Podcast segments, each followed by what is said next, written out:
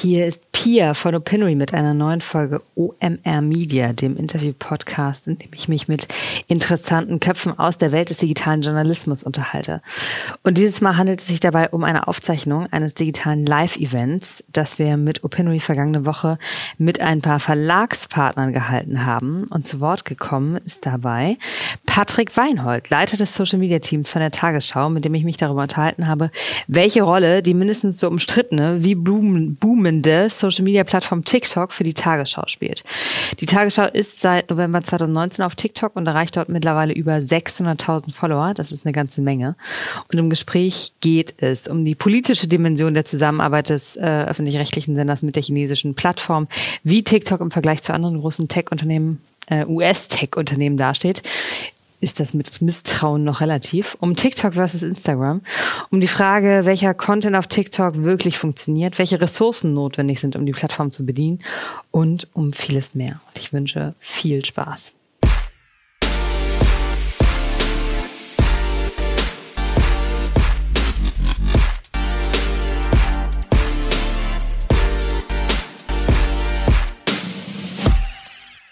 Also, willkommen, willkommen, willkommen zu dieser, ähm, zu dieser Premiere eines, einer, eines äh, remoten Live OMR Media Podcasts mit äh, keinem geringeren als Patrick Weinhold, dem Head of Social Media von der Tagesschau. Der äh, Patrick ab jetzt hier, korrigiere mich, wenn ich falsch liege, ähm, seit 2013 bei der Tagesschau ist, ähm, seit äh, knapp vier Jahren als Head of Social Media. Davor warst du auch im öffentlich-rechtlichen unterwegs bei NDR, bei RBB und äh, hast Politik studiert. Ähm, und ihr seid seit äh, beeindruckend kurzer Zeit, also beeindruckend für die Traction, die ihr in der Zeit aufgebaut habt, beeindruckend kurzer Zeit bei TikTok, um das es hier gehen soll, mit, äh, das hat konnte man nicht überhören, als ihr die halbe Million Follower auf TikTok geklack, äh, geknackt habt.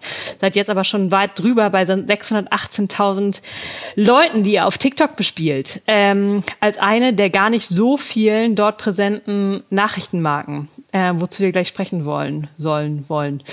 Ähm, inhaltlich teilt ihr da vor allem, naja, sozusagen Info, Erklärvideos, Behind the Scenes. Jan Hofer ist ein, äh, glaube ich, sehr beliebtes, populäres TikTok-Gesicht von euch. Ähm, ihr habt das erste Video geschaltet ähm, im November letzten Jahres, äh, gestartet als eine kleine Projektgruppe. Ähm, auch dazu möchte ich gerne noch mehr fragen. Und ähm, wenn ich richtig gezählt habe, seid ihr somit so drei, vier, fünf, sechs, sieben Posts pro Woche unterwegs. Ähm, wir haben so vor, ich glaube schon so zwei Monaten, äh, haben wir kon uns kontaktiert und äh, dich gefragt, ob wir dieses Gespräch machen können. Das ist jetzt in einem interessanten Timing zustande gekommen, ähm, weil die politische Dimension von TikTok ja gerade nochmal ähm, extrem intensiviert diskutiert wird seit dem Ultimatum von Trump, das äh, US-Geschäft von TikTok auszulagern. Und gleichzeitig wurde eure TikTok-Projektgruppe äh, als fester Bestandteil bei euch ins Social-Media-Team äh, integriert. Ähm, wie habt ihr jetzt als Tagesschau die jüngsten Entwicklungen rund um, rund um TikTok diskutiert? Und gab es aus, dem, äh, aus der erweiterten Mannschaft der Tagesschau jetzt auch nochmal neue Infragestellungen eures äh, äh, unzweifelhaften Erfolgs, den ihr da habt? Ähm, wir haben das im Team natürlich angesprochen. Äh, wir berichten ja auch unter anderem über diese, diese Nachrichtenlage und äh, auch auf TikTok über das äh, geplante oder das äh, angekündigte Verbot von TikTok in den USA durch äh, Donald Trump und ähm, ob das nochmal neue Fragezeichen aufgeworfen hat. Ähm, naja, also es ist Teil sozusagen eines immer wiederkehrenden Prozesses des äh, Analysierens, was eigentlich sich auf dem Markt tut, auf dem TikTok-Markt im Umgang mit dieser Plattform. Es ist ein eine, ein Puzzle, ein Mosaik, ein Puzzleteil ähm, äh, sozusagen in diesem, in diesem äh, ja, TikTok-Mysterium ähm, einerseits, also einer neuen Plattform, die ja anders als die Netzwerke, mit denen wir bislang, äh, auf denen wir bislang aktiv sind, eben nicht aus dem westeuropäischen oder amerikanischen äh, Kontext kommt, wie Instagram, YouTube, ähm, Facebook, Twitter, sondern aus einer ganz anderen Region der Welt. Und äh, ja, was, was da jetzt gerade entsteht, ist ja, dass äh, neben dem Handelsstreit, den sozusagen ja auch die USA in den letzten Wochen und Monaten nochmal intensiviert haben, auch nochmal natürlich an Fahrt aufgenommen hat durch ähm, das Coronavirus, das ja auch äh, aus Wuhan äh, sozusagen stammt, was äh, der amerikanische Präsident auch bei jeder Gelegenheit ja nochmal betont, ein richtiger Tech-War entstanden ist, wo es ja um, um viel mehr geht als letztlich die Frage, äh, ob TikTok ähm, datenschutzrechtlich sozusagen im europäischen Sinne und im deutschen Sinne konform ist, sondern letztlich ein Kampf der Giganten entstanden ist. Und wir beobachten das sowohl journalistisch äh, als auch natürlich strategisch ähm, mhm. als ein Mosaikteil eben so. Ähm, zu dieser politischen Dimension von äh, und oder äh, zu eurer politischen Positionierung möchte ich gleich nochmal äh, äh, sehr gerne intensiver eingehen. Ähm, aber vielleicht mal äh, nochmal basic eingestiegen. Also erklär mal jemandem, der TikTok äh, nicht äh, täglich oder kaum oder noch nie äh, benutzt hat, was die Plattform im Vergleich zu anderen Netzwerken ausmacht. Die Plattform ist äh, ähm, extrem schnelllebig. Sie besteht aus vertikalen Videos, äh, sehr kreativen Videos, in denen viel getanzt wird, viel gesungen wird. Ähm, junge Leute zu ähm, Influencerinnen und Influencern dort wieder werden, die wir bislang noch nicht aus den klassischen, äh, kann man schon sagen, nach einigen Jahren ja klassischen Social Networks zählen. Ähm, wir haben neue Formen des Storytellings, die wir beobachten. Es gibt Challenges, also äh, es, äh, die Plattform funktioniert ein bisschen anders als bislang.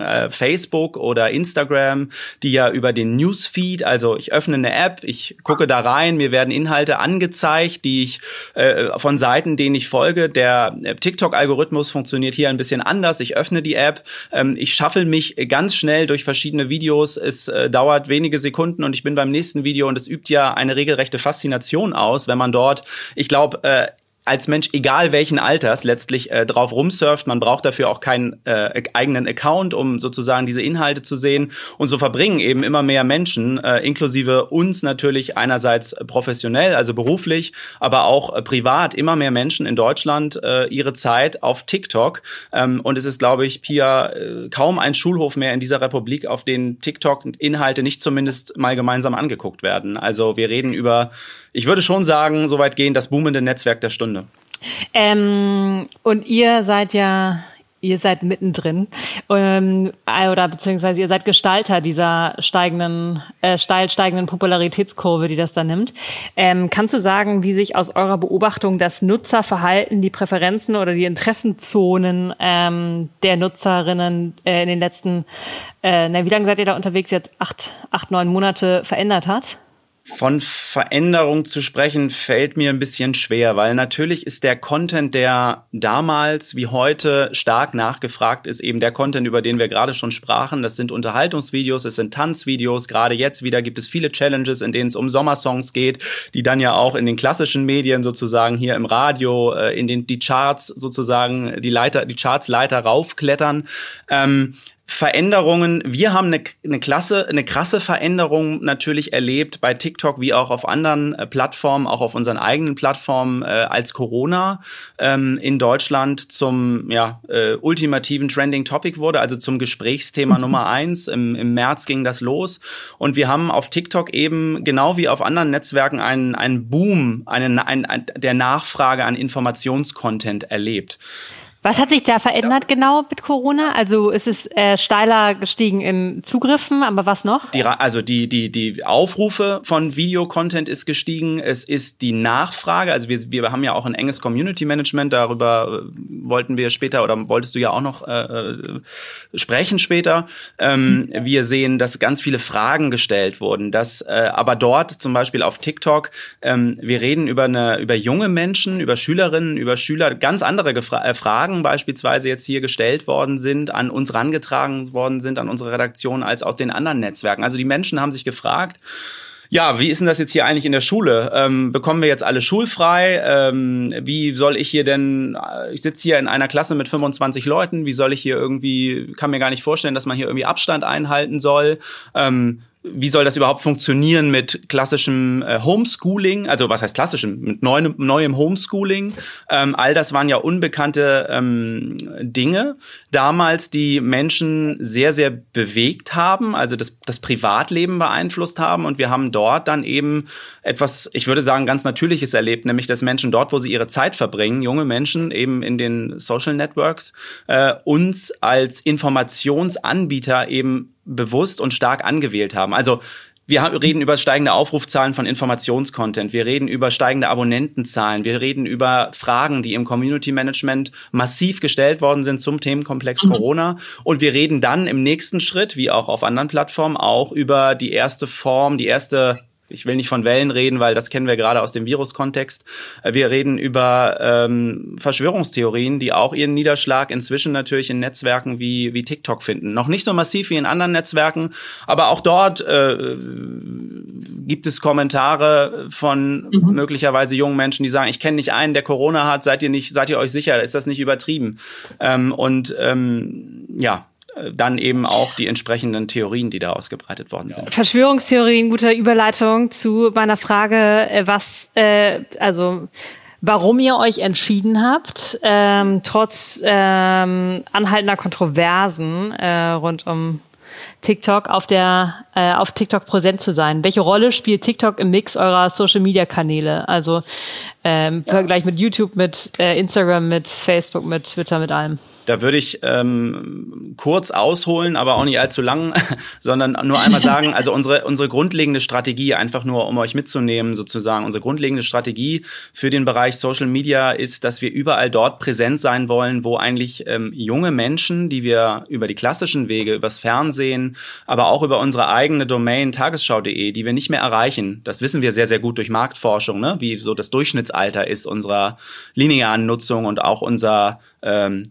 nonlinearen Nutzung auf eigenen Plattformen. Ähm, wir reden also über Menschen unter 34 Jahren, die wir im Prinzip auf klassischem Wege nicht mehr erreichen. Und unser Ziel in diesem Bereich, für den ich verantwortlich bin, ist dann genau diese Menschen dort zu erreichen, wo sie unterwegs sind, nämlich auf den ähm, Social-Media-Plattformen. Da gab es Wanderungsbewegungen. Äh, wir alle sind irgendwie, ich glaube, in unserer Generation kann man das sagen, selbst mit Facebook groß geworden. Ähm, wir kennen Twitter, ähm, Facebook inzwischen ja nicht erst seit dem äh, Abknicken sozusagen der Reichweite für, für journalistische Inhalte, sondern auch von dem, was man so als, als, als Trend als hippes Netzwerk bezeichnet, seit einigen Jahren definitiv nicht mehr State of the Art für, für jüngere Generationen, dass sie sind dann zu Instagram gewandert. Und so beobachten wir jetzt wieder, also wenn man jetzt zum Beispiel sieht, äh, Pia, dass auf Instagram wir 18 bis 24-Jährige sozusagen in der Kernzielgruppe erreichen, dann gibt es mit Snapchat und TikTok eben Netzwerke, die noch jüngere Menschen faszinieren, in denen noch jüngere Menschen viel, viel Zeit in Deutschland mhm. verbringen. TikTok selbst äh, ist ja sehr zurück zurückhaltend, was so Nutzerzahlen angeht. Wir haben mal von denen, bevor wir gestartet sind, eine Zahl bekommen, also ist ein Jahr, ist ein gutes Jahr jetzt alt, 5,5 Millionen aktive Nutzer in Deutschland mit einer Verweildauer auf der Plattform von 30 bis 45 Minuten pro Tag.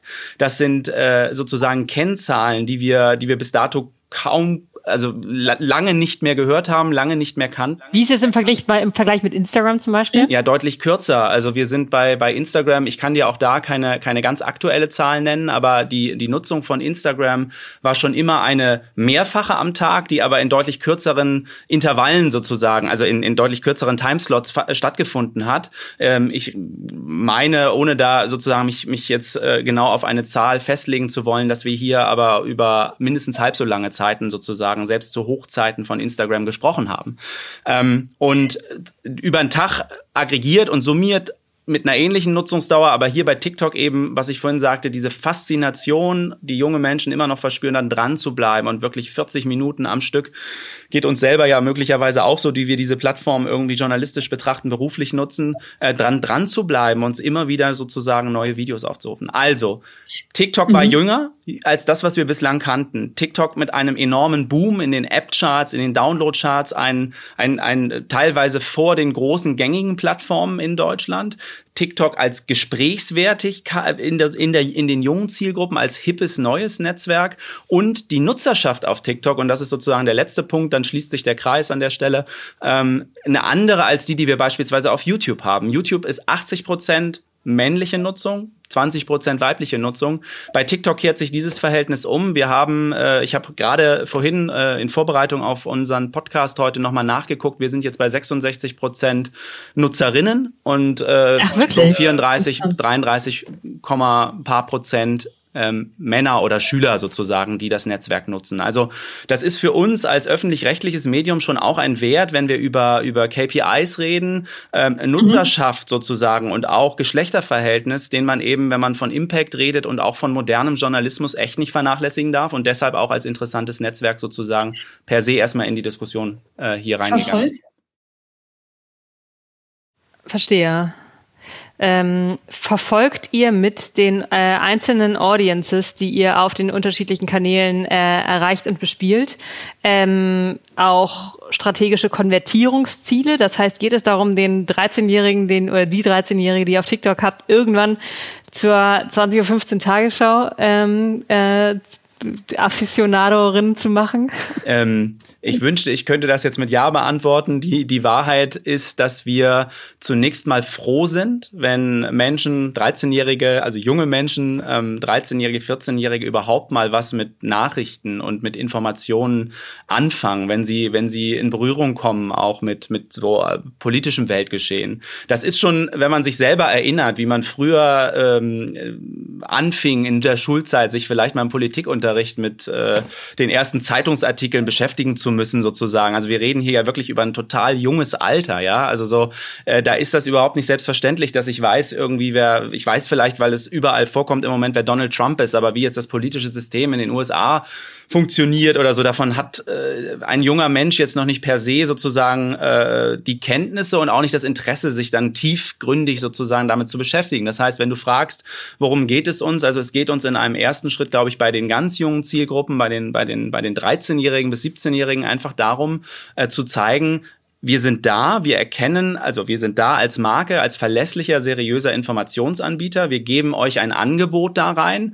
Ähm, wenn ihr Fragen habt zu Themen, die euch interessieren, wenn ein Trending Topic plötzlich entsteht, wie bei TikTok ja entstanden ist, äh, als es um den Dritten Weltkrieg ging, also den Iran-USA-Konflikt Anfang des Jahres, und es plötzlich Influencerinnen gibt, die mit mehreren Millionen äh, Follower, Followerinnen ähm, äh, Dinge erzählen, die sie sich ähm, so, so, wie soll man sagen, durch Halbwissen zusammenreimen, dann ist das eben etwas, äh, was wir als Informationsanbieter schwierig finden und wo wir dann mhm. sagen, ähm, wir bieten zumindest eine Alternative dazu und äh, wir bieten eben die gleiche Nachrichtenqualität, die wir auch versuchen äh, oder die wir auch auf anderen äh, eigenen Plattformen und im Fernsehen am Ende bieten, aber auf andere Formen. Wir haben keine Conversion-Strategie, weder zur 20 Uhr, 20 Uhr Tagesschau noch zu unserer eigenen Homepage. Weil ich habe 20.15 Uhr gesagt, ne? 20 Uhr natürlich. Genau, 20 Uhr. Äh, noch zu unserer eigenen Homepage, weil wir gelernt haben, dass, äh, und ähm, die Zahlen sind verschwindend gering, immer noch, selbst bei Facebook, also Netzwerken, wo man auch Links ja setzen kann und, und andere Konkurrenten ja auch durch äh, Monetarisierungsziele auch auf Links setzen müssen. Ähm, wir ähm, sehen, dass die Link-Klickrate einfach ähm, verschwindend gering ist und versuchen Menschen dort die Infos sozusagen zu bieten, kann jetzt von Häppchenjournalismus reden, aber eben ähm, auf die auf die äh, Informaten, die sozusagen nutzungsspezifisch in den jeweiligen Situationen sind. Also wenn ich auf TikTok bin, dann versuchen wir eben auch auf Augenhöhe dort unsere Nachrichtenvideos anzubieten. Wohl wissend, äh, dass sozusagen Fun-Content, unterhaltender Content letztlich das ist, was äh, die Plattform ähm, im Kern ausmacht. Mhm. Ähm, okay, das heißt sozusagen, es geht äh, um eure um Aufklärung und euren Informationsauftrag als öffentlich rechtliches Nachrichtenmedium. Ja, genau. Also im heißt Rundfunk, das, ganz kurz, im Rundfunkstaatsvertrag ja. heißt es ja, wir haben den Auftrag, alle in der Gesellschaft zu informieren. Und wenn man dann sieht, dass wir im klassischen linearen Fernsehen ein Durchschnittsalter von 63 Jahren haben, dann gelingt uns das eben nicht. Mhm. Äh, dieses ja. Durchschnittsalter steigt. Und ähm, dann gibt es da ein Problem zumindest. Dann passt der Auftrag nicht mehr zu dem, wie sozusagen unsere ähm, Nutzung auf eigenen Plattformen stattfindet. Hypothetisches Fantasieszenario. Du wirst, ähm, du wirst morgen zum Head of Social Media in einem äh, privaten, wirtschaftlich orientierten Medienhaus gebeamt. Äh, das, was haben wir hier? Wir, das könnte Axel Springer, Funke oder was auch immer sein.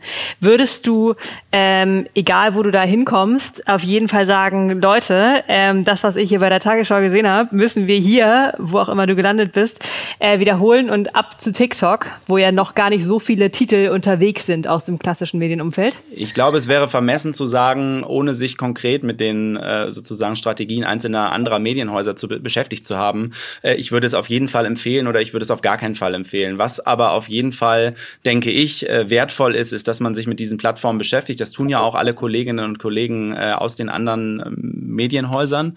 Und ja, ich glaube schon, dass es unabhängig von Monetarisierungsstrategien etwas sozusagen abseits dessen geben muss und für jede Marke, äh, die das dann sozusagen prüfen kann, ähm, äh, ob es eine Form von Markenwahrnehmung äh, jenseits sozusagen klassischer Werbeerlöse ähm, gehen kann, wo ich weiß, ich erreiche das Publikum dort jetzt möglicherweise eben so und gehe da ein bisschen in Vorkasse, weiß aber, dass die, die ähm, äh, Userinnen von heute meine Nutzerinnen von morgen auf eigenen Plattformen und äh, möglicherweise auch in anderen Mediengenres, also sprich ähm, äh, dann im Fernsehen, äh, wenn oder im, im, im, im, Smart TV irgendwann sein werden oder wo auch immer.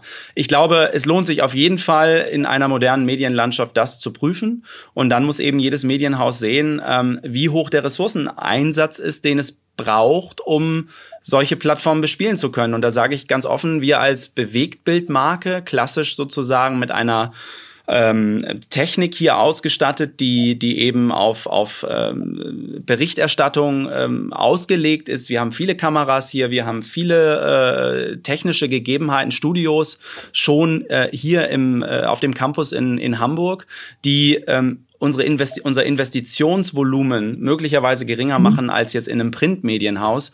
Aber mhm. ähm, wir sehen ja auch bei den Kollegen der Bild, dass zum Beispiel dort ja auch auf Bewegtbild-Content in Form von Lives gesetzt wird. Also es gibt immer die Frage für mich von Dual Use, Triple Use, nicht nur in Form von Formaten, sondern auch von Technik. Und das sind Dinge, das lässt sich jetzt sozusagen aus der Lameng ganz schwer beantworten. Du hast gefragt, irgendwie würdest du das empfehlen, einem Medienhaus dahin zu gehen? Ähm, ich würde es prüfen und ich würde es äh, intensiv prüfen. Äh, ein Grund, warum sich einige Medienhäuser ja auch von TikTok fernhalten, trotz der attraktiven Audience, die da unterwegs ist, ist äh, politisch und äh, Misstrauen und Unklarheit, wie weit die chinesische Regierung Zugriff ähm, Zugriffsmöglichkeiten auf, äh, auf TikTok hat. Ähm, ja, okay, platt gefragt, was glaubst du selber, inwieweit wird TikTok aus Peking beeinflusst?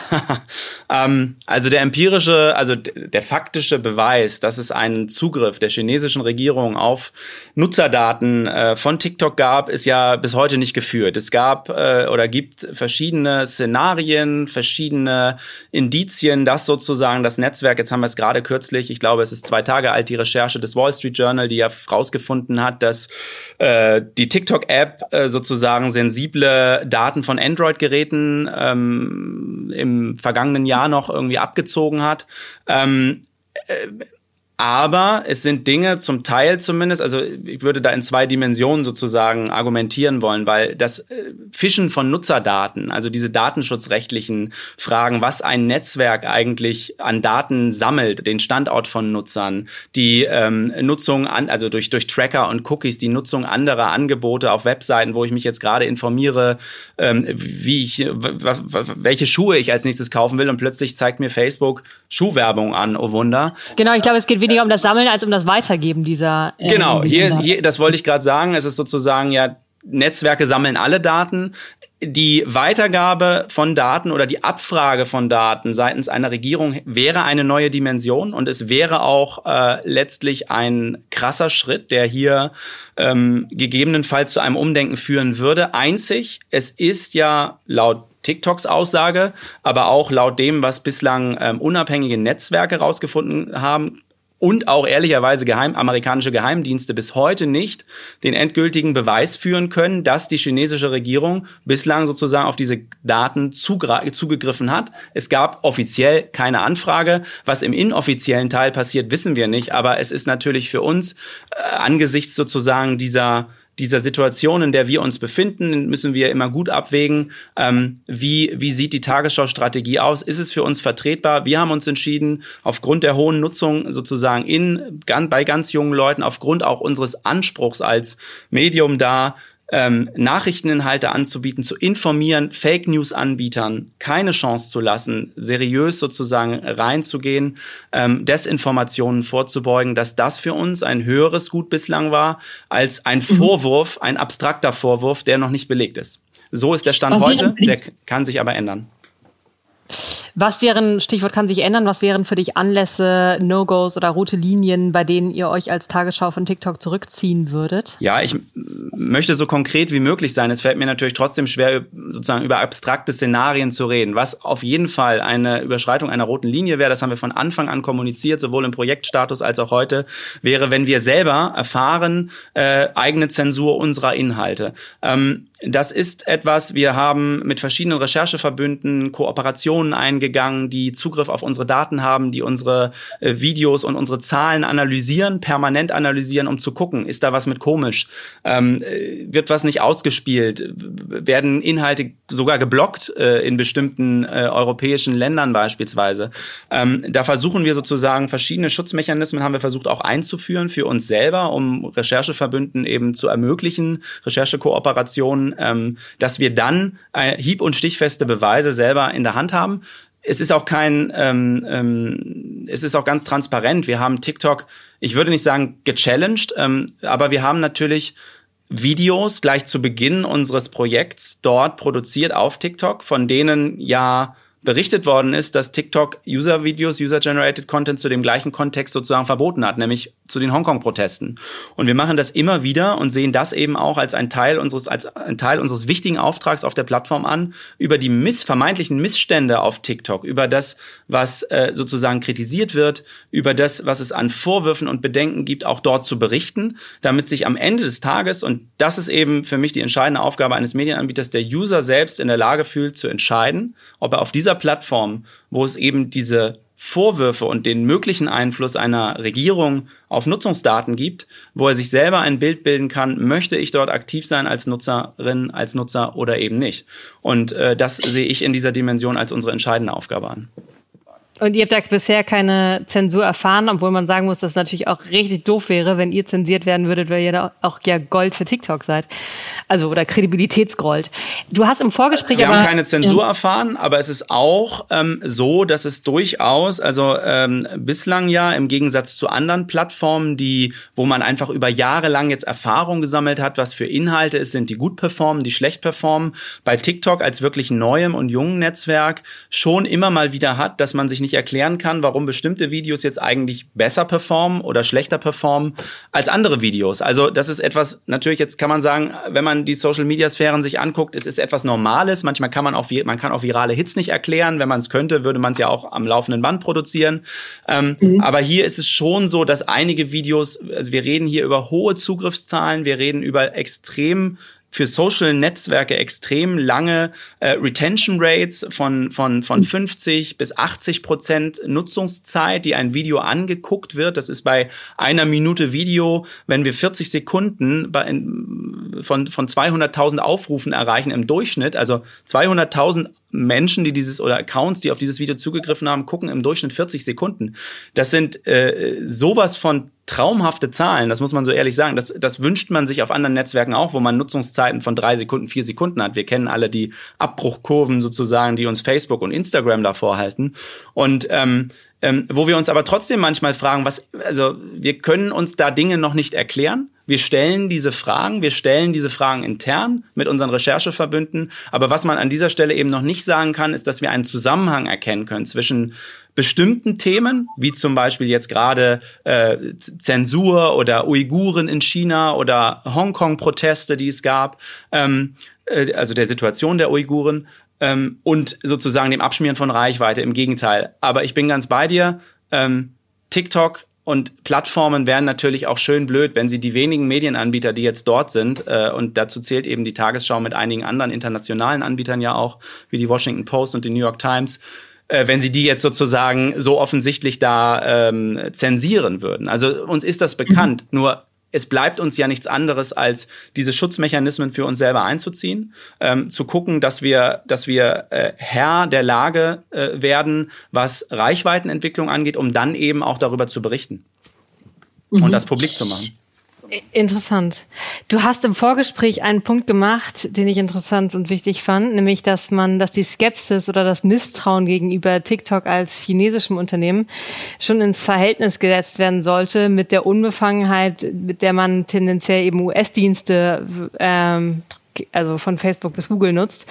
Ähm, wo ja auch teilweise ein äh, beeindruckender Opportunismus ist, mit denen da diese Unternehmen ähm, äh, der Politik begegnen oder der US-Politik begegnen, teilweise. Ähm, beide haben aber gemeinsam, dass ihr, dass ihr umsonst Inhalte für eine andere Firma äh, produziert. Und bei äh, Facebook beispielsweise ärgert man, hat man sich äh, sehr geärgert ähm, nach großen Erfolgen, dass man nicht von vornherein andere Konditionen gefordert hat. Kann man das jetzt nicht mit TikTok besser machen? Ja, also nochmal zu dem Thema umsonst Inhalte dort zur Verfügung stellen. Der öffentlich-rechtliche Rundfunk ist ja anders als ein Privatanbieter von allen äh, mitfinanziert. Deshalb würde ich nicht von umsonst reden, denn ähm, wenn unser Auftrag eben, der festgeschrieben ist, alle äh, ist, alle Menschen in Deutschland ähm, zur politischen Willensbildung zu befähigen, zu informieren, dann zählen da auch 13 bis 17-Jährige zu und dann müssen wir es, das ist unser verdammter Auftrag nochmal, uns auch mit den Gegebenheiten, die wir eben vorfinden und das ist dann die digitale Nutzung, das ist dann die Nutzung in äh, Social Networks, die müssen, mit denen müssen wir uns beschäftigen. Sonst würden wir mit Verlaub an unserem Auftrag aus meiner Sicht eben massiv vorbeischrammen. So, das ist mal das Erste.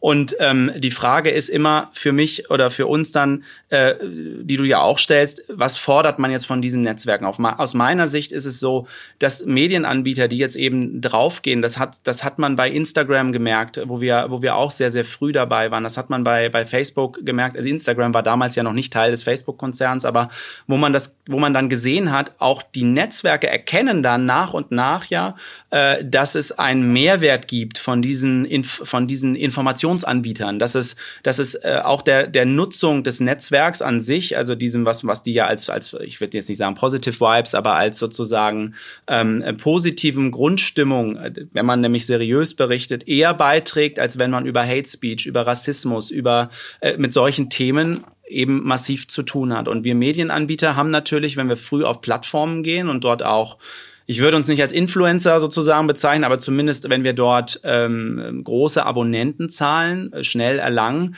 dann haben wir auch ein, ein Mittel in der Hand, um mit den Konzernen und dann eben nicht nur die Tagesschau, sondern gemeinschaftlich als Medienanbieter, um auch von den, mit den Konzernen in den Dialog zu gehen, die dahinter stehen und Dinge zu fordern. Das tun wir bei Facebook, das tun wir bei YouTube, äh, wo wir immer sehr, sehr stark sind, wo, wo es auch, äh, Pia, ehrlicherweise Strukturen gibt seitens der Netzwerke, die genau sowas äh, abfragen immer wieder in, in Working Groups, in, in, in Sessions, wo man, wo man sozusagen sich versammelt mit, mit, mit allen äh, deutschen Verantwortlichen sozusagen aus diesen Bereichen und dann, dann gemeinsam Schritte ähm, zumindest dort diskutiert. Es ist immer noch so, dass man das Gefühl hat, bei allen Netzwerken, ich will gleich wieder zurück zu TikTok kommen, aber dass natürlich ein US-amerikanisches Unternehmen der Deut den deutschen Markt als sehr, sehr wichtig äh, auserkoren hat, aber dass trotzdem der Einfluss auch deutscher Medienanbieter in ihrer Gesamtheit marginal immer noch ist im Vergleich sozusagen zu dem weltweiten ähm, monetären Interessen, die auch Plattformen sozusagen haben. Trotzdem glaube ich, dass wenn man eben ähm, sieht, dass dass das was alles, das was man fordern kann, man lernt auch aus den Erfahrungen, dass man sieht, es geht um um äh, Community-Arbeit, die auch für ein Netzwerk äh, heutzutage wichtiger ist. Es geht um Transparenz und Ansprechbarkeit seitens der Netzwerke. Facebook hat da und und Instagram noch viel mehr hat da jahrelang dran geknabbert, dass es nicht, dass man nicht in der Lage war als Medienanbieter dort einen Ansprechpartner zu bekommen. Das dass man nicht in der Lage war, wenn man Fragen hatte, äh, die und die uns bewegt haben, die uns als Medienbranche in Deutschland umgetrieben haben. Was ist denn jetzt mit Werbecontent auf auf Facebook? Wird jetzt Werbung zum Beispiel vor öffentlich-rechtliche Inhalte gesetzt, äh, ohne dass wir sozusagen das beeinflussen können? Das waren alles sind alles äh, Fragen, mhm. die es vor einigen Jahren gab. Aber es gab keine Ansprechpartner. Man hat angerufen, man, es gab irgendwelche Handynummern in Deutschland, äh, wo man wo man wochenlang teilweise auf Rückruf wartete. Die Konzerne haben inzwischen daraus gelernt, aber TikTok ist, was das angeht, noch ein Stück weit zurück. So, die bauen ihre Strukturen auf, haben jetzt ja auch einen Deutschlandchef benannt. Ähm, aber jetzt ist es wieder sozusagen an, an uns, Medien und äh, Content-Anbietern, glaube ich, dort Gemeinschaften zu bilden. Und im Moment ist die Gemeinschaft eben der Nachrichtenanbieter noch sehr, sehr klein und besteht aus New York Times, Washington Post und einigen anderen, zu denen auch die Tagesschau zählt, aber eben noch keiner großen ähm, ähm, breiten Gemeinschaft, mhm. zum Beispiel hier in Deutschland. Aber stellt ihr da grundsätzlich eine andere Positionierung fest? Also hat TikTok aus den Fehlern, und ich würde sagen, da hat Facebook gar nicht geknabbert, sondern einfach knallhart depriorisiert in der Vergangenheit, eine, eine äh, also responsiv zu sein, was, was, was Anfragen und Zusammenarbeit angeht, äh, oder jetzt erst kürzlich rein investiert. Hast du den Eindruck, die Grundhaltung bei TikTok ist von vornherein austauschgetrieben und äh, kollaborationsgetrieben oder bringt man denen das jetzt gerade gerade so langsam irgendwie bei oder was? Wie, wie positionieren genau. die sich? Ich glaube, die Diskussion, die gerade geführt wird, und das meint auch wieder, was du anfänglich gesagt hast, auch diese politische Dimension, über die wir da reden, über die wir da reden, die macht natürlich dem Netzwerk auch ordentlich Feuer unterm Hintern im wahrsten Sinne des Wortes. Also sie müssen sich ja jetzt bewegen. Jetzt sind wir auf der höchsten politischen Ebene hier gleich angekommen. Facebook hat sich ja jahrelang darum gewunden, dass auch die Europäische Kommission Dinge regelt und, und hat sozusagen und auch in Amerika ja sozusagen dagegen äh, gewettert. TikTok, ob TikTok Dinge anders macht, naja, sie müssen. Sie haben ein Transparenzcenter eingerichtet. Das äh, gibt es bei anderen Unternehmen, äh, Tech-Unternehmen so nicht. Sie haben dort ihre Moderationsrichtlinien veröffentlicht, die äh, nach denen sie sozusagen Content moderieren, nach denen angeblich ja auch der Algorithmus ähm, mitgesteuert wird, händisch mitgesteuert wird oder nachjustiert wird. Es gibt Quellcodes dort für, für den TikTok-Algorithmus, also Teile sozusagen dessen, wie dieses äh, diese algorithmische Blackbox sozusagen funktioniert. All das ist ein Unterschied zu, zu dem, was wir von, von, von Tech-Unternehmen aus den USA bislang kennen. Es gibt einen Grund, warum der Unterschied da ist, nämlich weil TikTok eben durch diese Nähe, vermeintliche Nähe zur chinesischen Regierung eine ganz andere Dimension und unter ganz anderem äh, Rahmenbedingungen da sozusagen nochmal startet. Aber ähm, für mich ist schwierig zu beurteilen, ähm, sage ich auch ganz offen, ob der Konzern äh, jetzt dort einfach reagiert, weil er reagieren muss. Und er muss hier reagieren. Es gibt keinen Plan B, denn dann wird das Netzwerk letztlich abgeschaltet in einigen Ländern oder übernommen von Microsoft oder Twitter. Ähm, äh, oder ob, ob äh, sich ein Konzern freiwillig öffnet, direkt antwortet, transparent antwortet. Wenn man mit deutschen Ansprechpartnerinnen und Partnern spricht, die es jetzt bei TikTok ja auch gibt, naja, also ganz offen gesagt, auch dort wartet man natürlich erstmal ein bisschen auf eine Antwort. Ähm, denn auch das ist, sagen wir mal, menschlich verständlich. Ein einzelner Ansprechpartner spricht sich natürlich erstmal noch mit seinem Team ab, überlegt, was kann ich da sagen, was will ich da sagen. Gerade bei natürlich den den heftigen Vorwürfen, denen sich das Unternehmen ausgesetzt sieht und die wir, die Fragen formulieren wir ja auch immer wieder in den bilateralen Gesprächen, die es mit dem äh, Unternehmen TikTok sozusagen in der Vergangenheit gerade vor unserem Marktstart in Deutschland gegeben hat. Wie autonom äh, äh, sind die da in deinem Eindruck? Also so ein deutsches Team sagt dann ja, habe ich auch äh, mehrfach gelesen, die sagen dann so, ja, whatever, das, was da in China passiert, hat jetzt mit uns relativ wenig zu tun.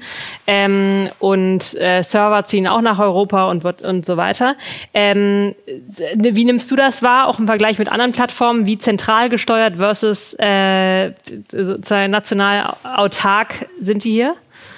Ähm fällt mir schwer zu beurteilen, was auch daran liegt, dass äh, es ja bislang auf dem deutschen Markt für uns einen Ansprechpartner gab, äh, mit Carsten Schmiel, mhm. sozusagen auch jemand, der äh, aus dem öffentlich-rechtlichen Background sozusagen kommt, aber der hat noch eine Kollegin, die in, in, im, im London Office sitzt und mit der sozusagen auch viel kommuniziert wird. Dann gibt es ja die Pressesprecherin für Deutschland. Äh, das sind so die, die Ansprechpartner, die so dieses Trio, das wir so kennen. Aber was da im Hintergrund passiert, das ist so ein, so ein Inside-Job sozusagen nach, nachdem du da fragst, kann ich nicht beurteilen. Ich habe das Gefühl, dass es bei Facebook ähm, ähm, schon sehr, also aufgrund der großen Strukturen, die auch dahinter strecken, allein das Media Partnerships Team ist ja massiv aufgestockt worden bei Facebook, äh, dass es da schon auch mitunter länger dauert. Aber ob es dadurch jetzt irgendwie bei TikTok kürzere Abstimmungswege gibt oder ähm, nicht doch irgendwie äh, weltweite Anfragen äh, auch Richtung Asien sozusagen rausgehen, wie sollen wir uns da jetzt verhalten, das kann ich an der Stelle nicht seriös und also, da haben wir, da habe ich noch nicht mal ein Gefühl für, um ehrlich zu sein, weil, weil das ist Spekulation. Ja. Ähm, die Zeit rennt. Und äh, bevor wir jetzt äh, hier gleich den, den, den One-on-One-Interview-Teil ähm, beenden und hier Fragen öffnen, hätte ich noch mal eine äh, Hau, ein paar Hau-Fragen, nämlich äh, wie bespielt ihr TikTok? Du sag, hast schon gesagt, ihr habt sozusagen sowieso ja natürlich Bewegtbildinhalte en masse, klar. Aber wie groß ist euer Team? Wie arbeitet euer Team? Was habt ihr in äh, Aufwand, um auf TikTok erfolgreich zu sein, in den letzten Monaten gelernt? Also wir haben ja, das hast du anfangs gesagt, mit einem kleinen Team sind wir eingestartet. Das sind drei bis vier Leute, die in unserem Innovationslabor ähm, an diesem Projekt TikTok gearbeitet haben. Dazu zählen unsere beiden Presenterinnen, Anna und Antje, mit denen wir gestartet sind, die wir bewusst auch für dieses Projekt ähm, gecastet hatten, junge Presenterinnen, die bislang noch nicht mit dem klassischen Tagesschau-Stallgeruch sozusagen daran gegangen sind, sondern von denen wir uns erhofft haben und was sich dann auch erfüllt hat, dass sie letztlich ähm, eine Kommunikation auf Augenhöhe ähm, herstellen können, auch mit der sozusagen ganz jungen Nutzerschaft. Was wir dort machen, ist ähm, einerseits unsere klassische wirklich News-Strategie. Also das gilt eben auf allen Plattformen.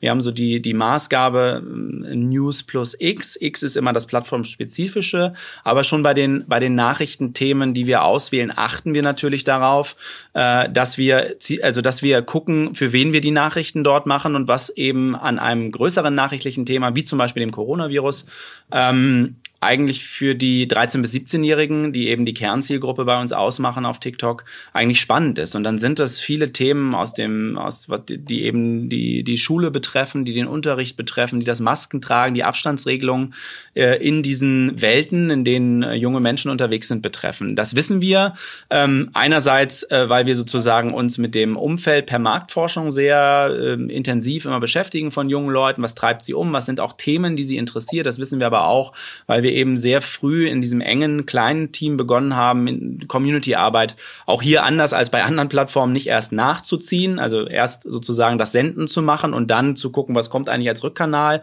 so wie es früher aus, aus Ressourcengründen eben die einzig mögliche Variante war, auf Social Networks zu gehen, haben wir hier gesagt eben, dass äh, Community-Arbeit ein elementarer Bestandteil auch sozusagen unserer Strategie ist. Das heißt, du, wir nehmen. Was machen die, die Community-Arbeit genau? Community-Arbeit meint, dass unsere Presenterinnen aktiv in den Dialogen sind mit den, mit den ähm, Nutzerinnen und Nutzern. Community-Arbeit meint, dass wir zu Fragen aufrufen, die wir dann in einem nächsten Video zwei Tage später ähm, beantworten. Zwei Tage später sage ich deshalb, weil es natürlich einen Aufwand macht, die Videos zu produzieren. Es ist ähm, ähm, nicht umsonst sozusagen auch ein Projektstatus erstmal gewesen, weil TikTok-Videos eben einen anderen Angang haben als eine Instagram-Story, äh, weil sie, weil sie besondere Herausforderungen im Storytelling, im Videoschnitt haben. Es ist kürzer geschnitten, es ist schneller geschnitten, es stellt hohe grafische Anforderungen. Wir haben dort zum ersten Mal hier vom Campus in Hamburg sozusagen eigene Presenter-Videos auch aufgezeichnet, Presenterinnen-Videos aufgezeichnet. Das heißt, äh, der Ressourceneinsatz für ein, ein, für ein einziges Video ist schon sehr, sehr groß und hoch, auch bei uns, so dass wir es eben nicht geschafft haben, täglich dort Content zu produzieren, wenngleich das natürlich ein Ziel ist, was wir jetzt für die Zukunft auch noch haben. Ähm, und daneben dieses X, um das noch äh, sozusagen vollständig zu machen, ist für uns eben das plattformspezifische und das hatten, hatte ich äh, vorhin angedeutet. Äh, wir wollen und, und nähern uns da schon auch dieser unterhaltenen Sphäre bei TikTok. Wir haben uns bewusst als Ziel gesetzt, auch diese doch leicht spießige, verstaubte Nachrichtenmarke Tagesschau, die man so aus dem Social Web kennt, ähm, die man zumindest, also das ist ja das Image, was man auch immer noch mit der Tagesschau verbindet, selbst ganz junge Menschen, wenn man sie befragt, was ist für dich die Tagesschau und sie uns noch nicht von Instagram beispielsweise kennen oder wie auch immer, sagen die immer, ja, da steht jemand mit Anzug und Krawatte im Studio und spricht irgendwie Nachrichten. Ähm, und bewusst uns sozusagen davon zu lösen und zu sagen, wir sind, wir wollen auch die Menschen hinter den Kameras zeigen, eben menschlicher, mit Behind-the-Scenes-Videos, aber auch indem wir mal an Challenges teilnehmen äh, ist Teil eben dieser Strategie. Wir bezeichnen das als Fun sozusagen Videos, meint aber Behind the Scenes, meint auch mal Fails und Pannen, die es in der Tagesschau gab. Ähm, es ist der Content, der besser funktioniert auf TikTok. Das ist für uns nicht verwunderlich, ist aber für uns im Rahmen unserer Strategie sozusagen, von der ich ja vorhin sprach, dass es uns um Impact geht und Markenwahrnehmung erstmal auch ähm, erstmal okay so. Warst du überrascht, dass Jan Hofer so ein, äh, so ein Darling ist für die für die TikTok-Audience? Äh, ja, und ich war, also ja, ähm, ich bin da immer wieder wirklich, also das ist, äh, ist eine Faszination, die das ausübt. Die erste Frage, wenn wir mal Schülergruppen zum Beispiel und Schülerinnengruppen hier haben, äh, dann, dann ist die erste Frage, die immer kommt, ja, sag mal, arbeitet hier bei dir eigentlich Jan Hofer? Ähm, ja, der, der arbeitet hier. Was aber genauso überraschend ist, äh, Pia, ist sozusagen der Punkt, dass auch Jan Hofer äh, eine zweite Seite sozusagen in sich hat, nämlich so eine Splenigkeit und so eine Nerdigkeit. Also der kommt mit einem E-Roller beispielsweise inzwischen zur Arbeit und nicht nur mit einem mit einem Oldtimer, wie man ihn sozusagen in Medien äh, schon vielfach hat auftauchen sehen, so als classy äh, als classy Gentleman, sondern eben topmodern, hat eigene Drohnen zu Hause und war einer der ersten, als er gehört hat, dass wow. unser Team hier irgendwie TikTok starten will, der sagte, wisst ihr was, äh, ihr, ihr jungen Leute, ich habe total Bock, ich brenne dafür, ich nehme mich unbedingt mit und plant mich mit in eure Strategien ein. Ich mache jeden Scheiß mit so. Also das war die offene Ach, Ansage und dann sitzt du auch erstmal äh, ehrlich gesagt mit offenem Mund da, machst dir zwei, drei Gedanken darüber und denkst dann so, ja, so what, warum eigentlich nicht? Probieren wir es mal aus. Haben dann erste Piloten, also so kleine Videos mit ihm produziert und das hat irgendwie, also wir fanden es immer lustig, ob man das dann selber lustig findet, weißt du, das ist dann so, oh, jetzt wollen uns Erwachsene erzählen, was irgendwie cooler, hipper Content ist, aber ähm, es, es hat dann ja einen Nerv getroffen und letztlich erfüllt es eben für uns genau das, was am Ende dann auch diese Tagesschau-Strategie äh, auf Instagram ausmachen soll, nämlich sozusagen so ein bisschen mit einem Augenzwinkern auch auf die Dinge zu gucken und das kann Jan eben äh, an der Stelle, verkörpert er äh, astrein. Die sind in der Tat sehr lustig und empfehlenswert, diese, die, die Jan Hofer Videos. Zwei letzte Fragen von mir. Äh, Crossnutzung von Inhalt. Äh, Konkurrent äh, Instagram hat jetzt ähm, eine Art TikTok-Klon mit den Reels äh, entwickelt. Ähm, seid ihr da auch präsent und nutzt ihr TikTok-Inhalte für Reels?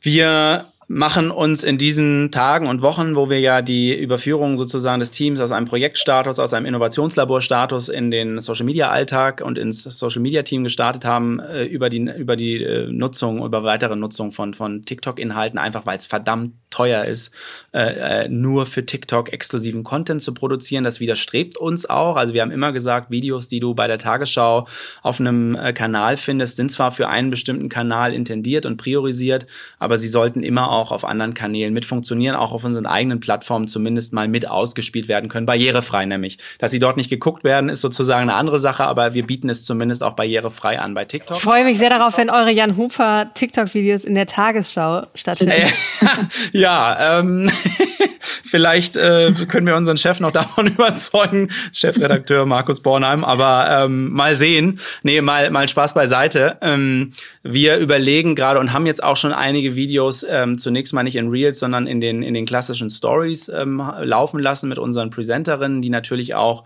brennen, sozusagen dafür auch Instagram-Communities ähm, zu erreichen, in, in Austausch mit denen zu gehen.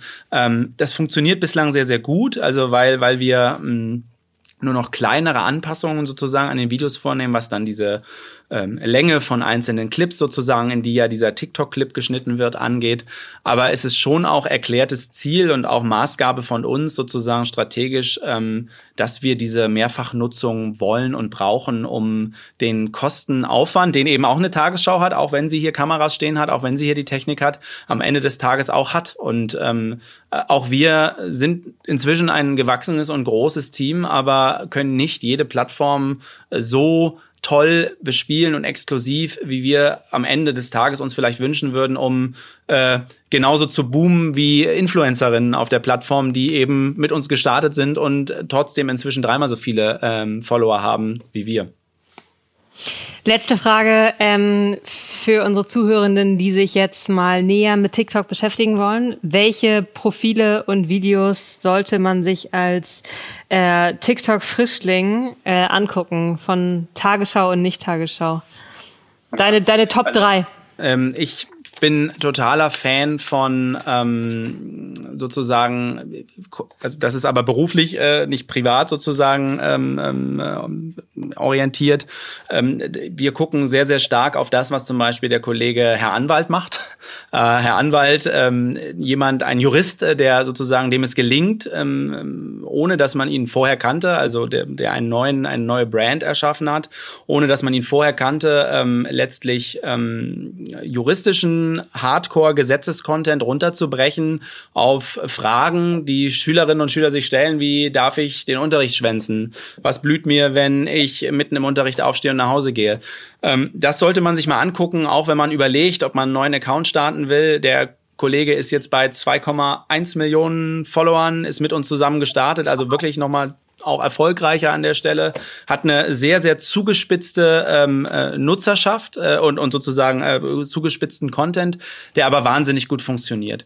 Und dann äh, darüber hinaus bin ich tatsächlich jemand, der das Netzwerk breit nutzt. Also ähm, ich habe nicht den Favoriten, die Favoritin. Ich schaffel mich da wie viele andere ähm, sozusagen auch, auch äh, wie das sozusagen Schülerinnen und Schüler nutzen, aber auch äh, Menschen, die das eben beruflich machen. Ich schaffel mich da durch und bin einfach fasziniert insgesamt von der Kreativität Kreativität, die auf dieser Plattform herrscht. Ich könnte, würde, bevor ich sage, ich würde einzelne Accounts jetzt hier hervorheben, lieber mal den Menschen sagen, ohne dass ich zu äh, die, die, sozusagen mit dem Hinweis auf den Datenschutz, über den man sich vorher Gedanken machen muss, wenn man ein Social Network nutzt, dass die Daten auch abgegriffen werden können. Aber wenn man sich dafür entscheidet, wirklich einfach mal in diesen Feed von TikTok reinzugucken, für die, die es noch nicht kennen, und das einfach mal dieses Nutzungserlebnis zu haben und äh, ob es dann die Faszination des Grauens ist oder die Faszination der Kreativität, das sei mal sozusagen jedem selbst überlassen. Es kann auch lustig sein, ähm, wenn ähm, Menschen einfach unfassbares kreatives Potenzial auf diesem Kanal, Kanal zeigen.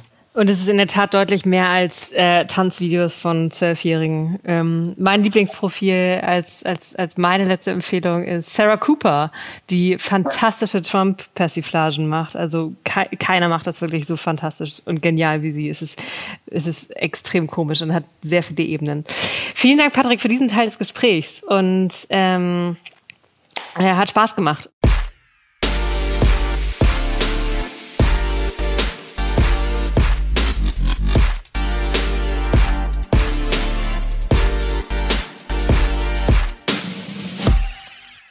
Voila, das war Patrick. Wenn es äh, nähere weitere Fragen zum Wie gibt und was es braucht, um TikTok erfolgreich zu bespielen, möge man sich direkt an Patrick wenden. Man erreicht ihn auf Twitter, Handle in den Show Notes. Und mir bleibt es, einen inbrünstigen Hinweis auszusprechen, nämlich sucht Opinory, Opinory nach einer oder einem neuen Publisher Account Manager. Das heißt, eine Person mit Leidenschaft für digitale Medien, bestenfalls etwas Newsroom-Erfahrung, unbedingt gutem Organisations- oder Projektmanagement-Talent äh, und circa zwei Jahren Berufserfahrung auf dem Buckel. Und wenn du dich davon angesprochen fühlst, komm in mein Team und wir machen zusammen den digitalen Journalismus interaktiver, partizipativer und stärken Verlagshäusern durch neue Umsätze, teure Leserinnen und neue Abonnentinnen den Rücken. Wenn das nichts ist. Bewerbungen, Nachfragen, Hinweise gerne an pia.opinory.com oder über LinkedIn, Twitter, Instagram. Ähm, wir hören uns in zwei Wochen. Ciao.